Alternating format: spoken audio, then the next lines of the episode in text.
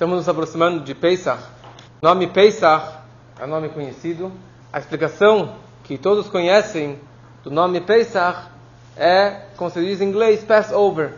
Que Deus ele pulou a casa dos judeus na hora da morte dos primogênitos. Naquela noite de 15 de Nissan, na última noite que os judeus eles estavam no Egito, tinha acabado de fazer o Korban Pesach, o Cordeiro Pascal, eles estavam reunidos dentro de casa, comendo o cordeiro pascal com a matzá e festejando com a família.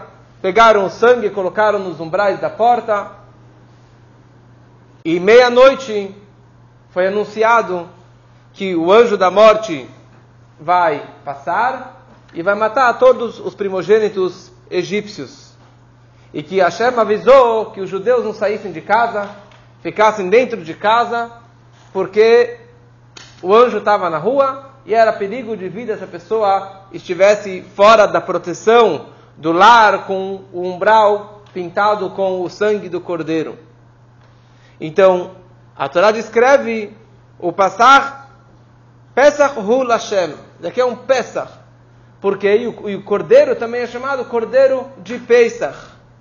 Em lembrança o passar Hashem alapetach, que Hashem ele pulou, ele saltou a porta dos judeus.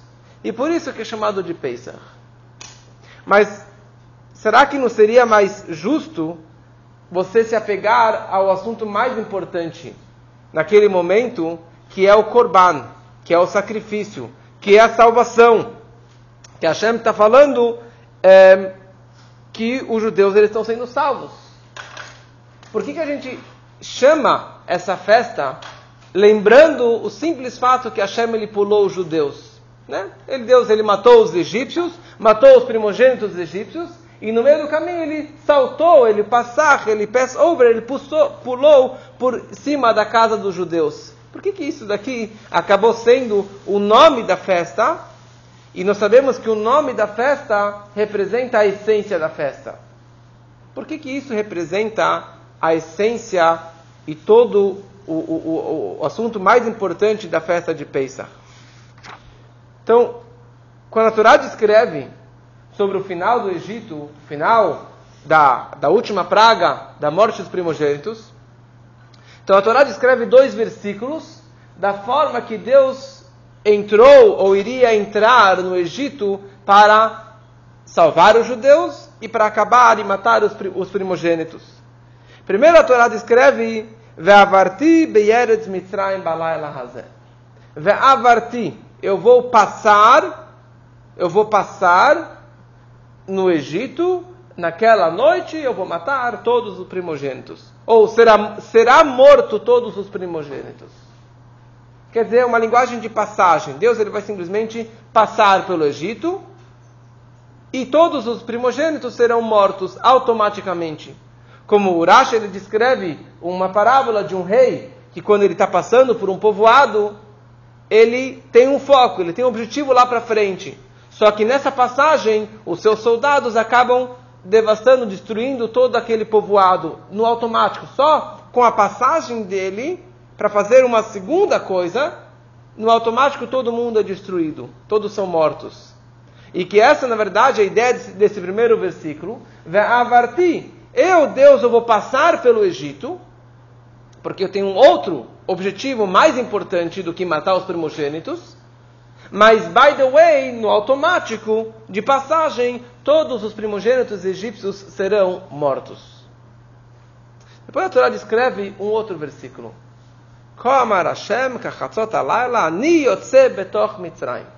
Quando for meia-noite, eu, Ani Yotze, eu, Deus, eu vou sair Betor Mitzrayim, dentro do Egito, e to, todo primogênito egípcio vai morrer. Aqui ele fala, eu vou sair, seja, na verdade seria eu vou entrar no Egito, né? Eu vou sair para dentro do Egito, vou sair, sei lá, dos céus, para entrar dentro do Egito, e o Met Kol Bechor vai morrer todo primogênito egípcio. Então aqui a gente vê, na verdade, que existem duas linguagens. Uma linguagem que Deus vai estar passando pelo Egito, Em uma outra linguagem, ani yotze, eu estou entrando, eu estou saindo, eu estou, na verdade, estou entrando no Egito porque eu tenho um objetivo muito, muito importante aqui dentro. E isso, na verdade, representa as duas coisas que Deus estava fazendo simultaneamente dentro do Egito. Quer dizer, Deus ele consegue passar e entrar ao mesmo tempo. Ele consegue fazer duas atividades ao mesmo tempo. Por um lado, se a gente lê o simples versículo, a ideia da morte dos primogênitos e a ideia que Deus entrou dentro do Egito, na impureza do Egito, na idolatria do Egito, num lugar tão profano, tão promíscuo como era o Egito, Deus ele vai entrar num lugar tão baixo? Como, como uma coisa dessa? Deus, Kodesh, a santidade máxima, ele vai entrar lá para quê? Simplesmente para matar os primogênitos? Ele pode mandar um mensageiro, ele pode mandar os anjos, ele pode mandar qualquer tipo de anjo da morte para matar os primogênitos. Ele não precisava sujar as mãos, ou se impurificar, digamos assim, ou se deslocar da santidade máxima para o lugar mais profano, simplesmente para matar os primogênitos. Então, essa é a mensagem da primeira frase. Ve'avarti, de passagem. Eu vou passar pelo Egito. Eu tenho um objetivo mais importante. Mas, by the way, no automático, só com a passagem que eu vou estar passando pelo Egito, os primogênitos vão morrer. De uma forma automática. Quer dizer que esse não é o meu objetivo que eu estou entrando no Egito. Eu, a morte dos primogênitos é no automático porque tem algo muito mais importante que eu quero fazer ao entrar no Egito. O que, que, é isso? O segundo versículo. Quando for meia-noite, Ani Yotze Betor Mitzrayim. Ani, eu, Hashem, a essência, como a gente fala na Agadá, Ani velo Shaliach, Ani velo Malach, eu, não mensageiro, eu, não outro. Para quê? Para matar os primogênitos? Não, não é para isso. Quando que Ani Yotze, quando que eu, Deus, estou saindo, estou entrando no Egito, o objetivo é para quê? Para salvar o judeu. Para salvar todo o povo judeu. Para salvar os primogênitos judeus, que poderiam ser mortos também. E que muitos deles eram idólatras. Muitos estavam assimilados. Aniotse. Eu. Ninguém mais vai, vai salvar os meus filhos. Quem que vai salvar esses judeus? Se ele merece ou se ele não merece? Eu que vou sair. Porque somente Hashem que consegue discernir quem que é um Yehudi quem que não é um Yehudi. E por isso que a Niyotze, meu propósito é que Hashem está saindo da santidade máxima e mergulhando no Egito, na idolatria do Egito, é para quê? Para resgatar um a um que estiver, a princípio, dentro da casa. Mas daqui surge a coisa mais incrível. E a pergunta que, que os comentaristas falam, o que acontece se um judeu ele saiu de casa naquela noite. Naquela noite que Deus avisou, não ousem sair de casa, fiquem dentro de casa comendo o cordeiro pascal, com a proteção do sangue na porta, porque o anjo da morte está na rua. E o judeu, o abramino, decidiu sair lá, jogar gamão, jogar chasbes lá com, com, com o vizinho dele, naquela noite de 15 de Nissan, na noite de Pesach, ele foi jogar com seu vizinho, com Mahmud. O que acontece com aquele judeu? Será que ele foi morto junto com Mahmud, que foi morto, que ele era primogênito? Ou será que ele foi salvo? Aquele judeu ele foi salvo também. Aquele judeu, ele foi salvo, sabe por quê? Porque Aniyotse. Quem que foi salvar ele? Dentro da casa, com toda a idolatria, com todos os primogênitos morrendo, ele foi salvo, foi pego a pinça. Porque Hashem, que foi lá e salvou ele particularmente, porque ele tem um sangue judaico, porque ele era um judeu. Esse amor incondicional de Deus pelo povo judeu foi expresso naquela hora da morte dos primogênitos. Então quer dizer, Deus ele abandonou tudo, ele abandonou os mundos mais elevados para salvar o povo judeu que estava tão imerso, tão mergulhado lá naquelas profundezas da, da idolatria.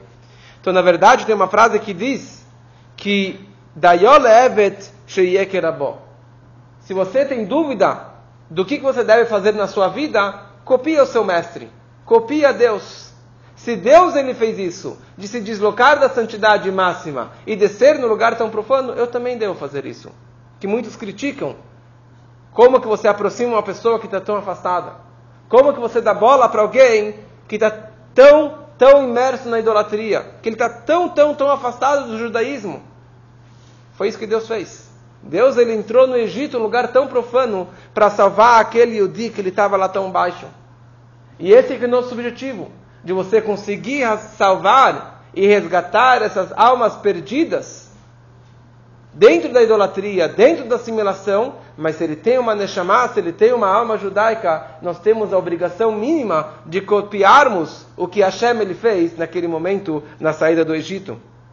E como está escrito, que a resposta que nós falamos para o Ben Rasha, quando que o, o filho, o perverso, ele pergunta para o pai, ele fala aqui, o que, que, é tudo isso que vocês estão fazendo? O que, que é todos esses preceitos que vocês receberam?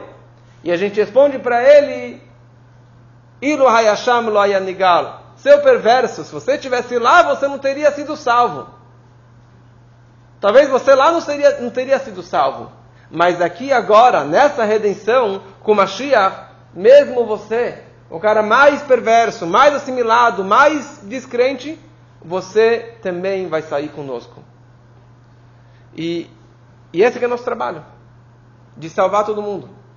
Eu não sei, talvez por causa da aproximação de Pesach, nos últimos dois dias, vieram três pessoas falar comigo é, sobre ela, sobre outra pessoa, que realmente estão numa situação como Yudim, aquele judeu que na noite da morte dos primogênitos saiu para jogar com seu vizinho. Eu conheci um, um, uns dias atrás uma senhora, uma senhora, que já é a terceira geração que ela foi batizada, que é totalmente assimilados, mas ela me contando como que ela é judia, que a mãe é judia, que a avó é judia, a bisavó é judia. E na hora que eu dei para ela uma caixa de matzá, ela começou a chorar e ficou emocionada, falou: "Uau, você salvou a minha lembrança, a memória de como que a gente frequentava o Pesach na casa do meu tio avô e a gente fazia a noite de Seder e durante toda a festa a gente comia só matzá. E naquele momento, quer dizer, você fala, o que, que vai sair disso? Não sei.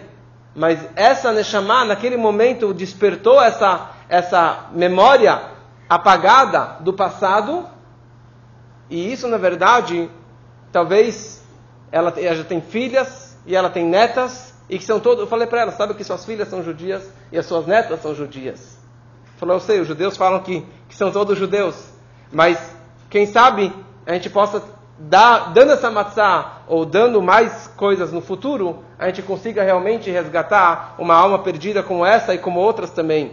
E esse que é o nosso objetivo, copiar o que Hashem ele fez naquele momento tão tão preciso, na hora da morte dos primogênitos, de conseguir aproximar e salvar cada Neshama, e dessa forma, talvez ajudar um pouquinho o trabalho que o Mashiach ele vai fazer. Porque o trabalho principal do Mashiach é que ele vai errado, errado, reina Mashiach ele vai entrar dentro dos lugares mais baixos, ele vai pegar um a um na mão e vai levar ele para Mashiach.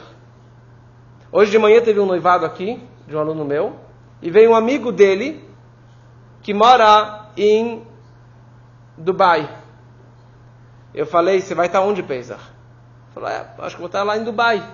Falei, você Pesach você vai fazer? Não, não vou fazer Pesach, nunca faço Pesach, porque quando eu saí do Brasil, eu fiz questão de deixar tudo, todos os símbolos judaicos aqui, para que ninguém me pegasse lá, que me encontrassem que eu sou judeu.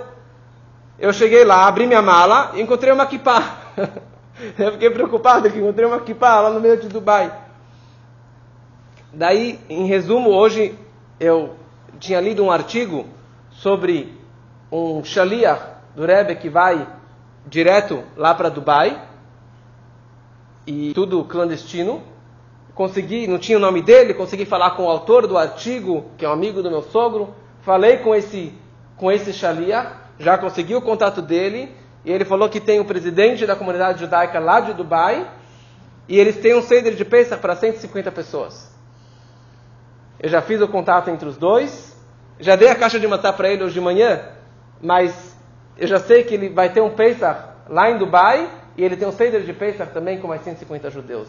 E dessa forma, a gente tenta salvar cada Yudi, e é isso que vai facilitar o trabalho de Mashiach, que venha muito em breve, se Deus quiser.